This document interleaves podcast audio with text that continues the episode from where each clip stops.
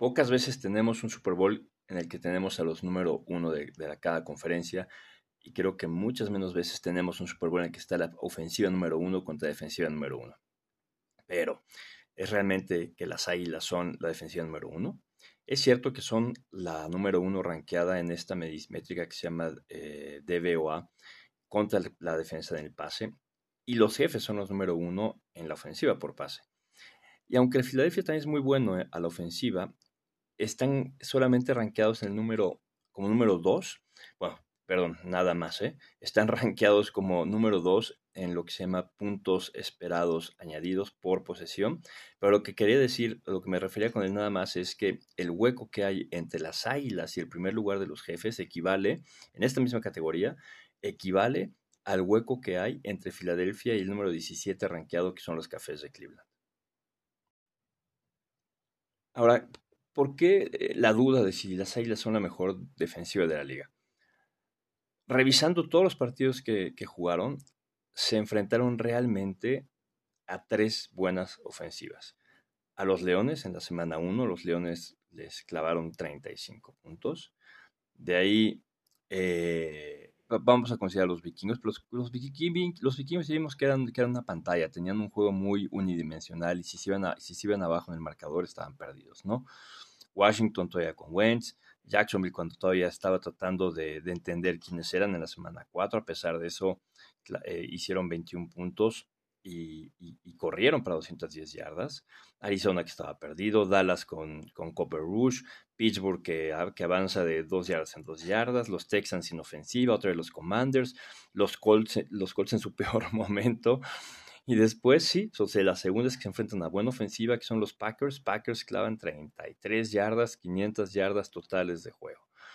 Em, después los Titanes con, con, sin, sin Tannehill. Después los gigantes, vamos a pensar que los gigantes eh, sí tenían ese momento una buena ofensiva, eh, a pesar de las limitantes de, los gigantes en, de, calidad de jugadores que tenía, eh, pero anotan este, 22 puntos y, logran mover el balón por tierra a 253 yardas. Chicago, que no es una buena ofensiva, les complicó también un poquito el partido. Después se enfrentan a Dallas ya con, con Dusk Prescott y Dallas les hace 40 puntos, 355 yardas por pase. Y terminan con los Santos sin coreback y los gigantes descansando todo el mundo. Eh, entonces no hay mucho, ¿eh? No, no hay mucho en donde podamos decir, las Águilas, eh, sí, claro, obviamente que pasaron por encima de todas, de todas estas ofensivas y fueron muy dominantes, pero no, la calidad con la, a, las que se enfrentaron no es, no es la mejor. Ahora, vamos a ver qué hacen los jefes a la ofensiva que podría complicar a la defensa de las Águilas porque no han enfrentado a una ofensiva como esta. Con la salida de Tyreek Hill, los jefes tuvieron que usar diferentes eh, formaciones para compensar la, ausencia y se volvieron un equipo muy interesante, lo hemos platicado, pero una de las cosas que hicieron fue poner a dos alas cerradas o más en la temporada regular en, muchísimas jugadas ofensivas. De hecho, fueron los terceros, con, los, perdón, los cuartos en la liga con mayor porcentaje de, jugadas con dos o más alas cerradas. Contra los bengalíes la hace dos semanas eh, usaron en 50% de sus jugadas ofensivas dos o más alas cerradas. Y este, este, estos extras de alas cerrados fuerzan a las defensas a poner a su personal base y también a tener coberturas con un solo profundo. Eh, y esto, esto genera además que los linebackers internos tengan que estar mucho tiempo en el campo. Y si nos vamos a ese análisis, los linebackers internos de las Águilas no están a la par con el resto de la defensiva. No son malos, pero no, son, no, tienen la calidad que el resto. Y esto podría ser aprovechado por los jefes en crear eh, parejas disparejas en, la cobertura entre linebackers y a las cerradas. Y sabemos que Kelsey es extraordinario aprovechando cuando está siendo cubierto por un ala cerrado.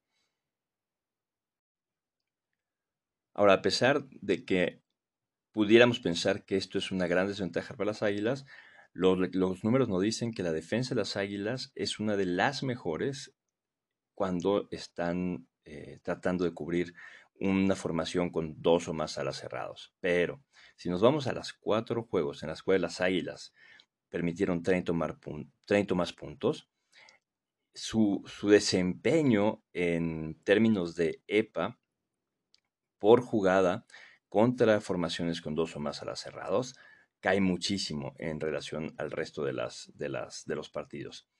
Y no hay muchos equipos que estén, que quieran comprometer a tener eh, formaciones, tuve un, un frame, formaciones eh, pesadas como los jefes. Y e, esto también genera problemas para las águilas.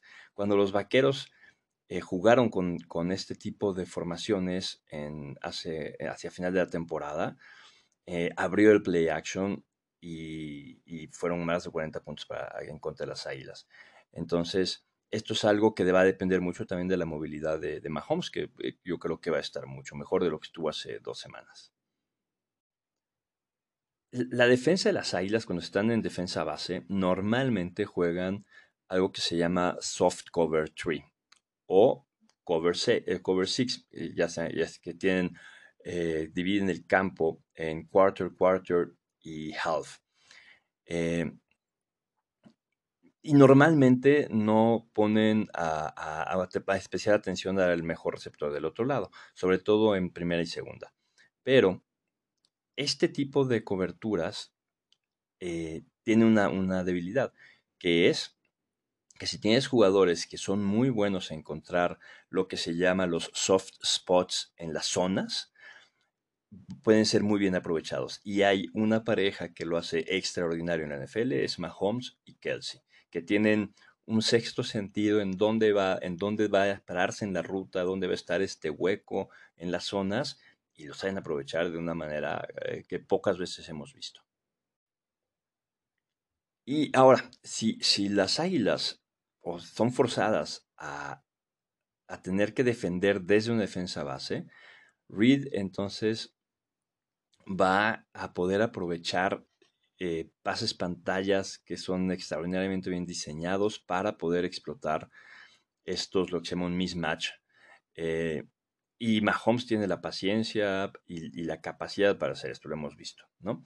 Y esto va a limitar la efectividad de la defensa de las Águilas para poder presionarlo, que hoy son la, segunda en, tasa de, presión y tiene cuatro jugadores con 11 o más capturas, que muy pocas veces se ha visto esto. Y la clave van a ser la línea ofensiva de los jefes, que si le pueden dar a Mahomes el tiempo para que, para que puedan encontrar los hoyos en la cobertura de, zona de las águilas, eh, puede tener un gran, gran día Kelsey, eh, e incluso para mí eh, podría ser Tooney una de las estrellas si es que está saludable. Ahora, Reed es un genio, ya lo sabemos, y eh, cuando pone este tipo de mismatches en la que tiene dos o más alas cerrados, bueno, pues crea una serie de opciones. Uno, lo que se llama el run pass option, y esto le va a dar eh, problemas a Filadelfia porque cuando pones, por ejemplo, a Kelsey como, como receptor abierto, si la defensa lo trata como receptor abierto y, trata de, ponerle cobertura doble, o, más bien, y no, y no es que tengas doble, estás por zona pensando en cómo cubrir las diferentes rutas de Kelsey, lo cual hace que tengas menos gente en la línea. Y las Águilas es una línea muy, muy, muy ligera. Eh, y esto te va a abrir la puerta con la lectura correcta a corridas. Y no hay nadie en la liga que corra más veces eh, contra formaciones eh, que se llaman, que son ligeras, en la que no tienes tanta gente en la línea, como los jefes. Eh, y para mí esto va a ser una, algo muy importante con, con una línea ofensiva que, que, pesa más que la línea ofensiva que es ligera de las águilas.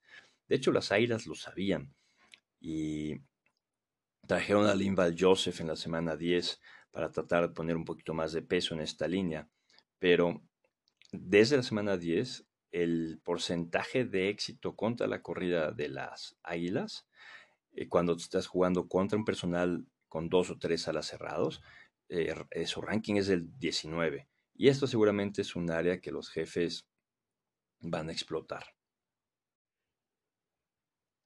Y obviamente eh, se va a abrir también la posibilidad de pases pantalla para explotar justamente los mismatches que se van a abrir con dos o tres alas cerrados. vamos a, vamos a ver, va a ser muy interesante. Creo que, repito, los, las Águilas no han enfrentado grandes quarterbacks esta temporada y no han enfrentado un quarterback del nivel de Mahomes. Eh, en las cuatro partidos que ya mencionamos, el, el EPA por dropback para la defensa de las Águilas contra estos cuatro quarterbacks fue de menos .03, que esto los hubiera rankeado en el número 15 de la liga en la temporada regular, no es terrible, pero sí es un gran brinco cuando terminas tercero en esta categoría. Hay una estadística en la que vamos a ver realmente qué buena es la defensa de, los, de, los, de las águilas. Eh, los jefes sabemos que son extraordinarios en tercera oportunidad. Bueno, en 2022 convirtieron 45% de tercera y larga, que vamos a llamarlo de 7 o más yardas. Y, este dato es casi 12 puntos porcentuales mejor que el equipo que está en segundo lugar.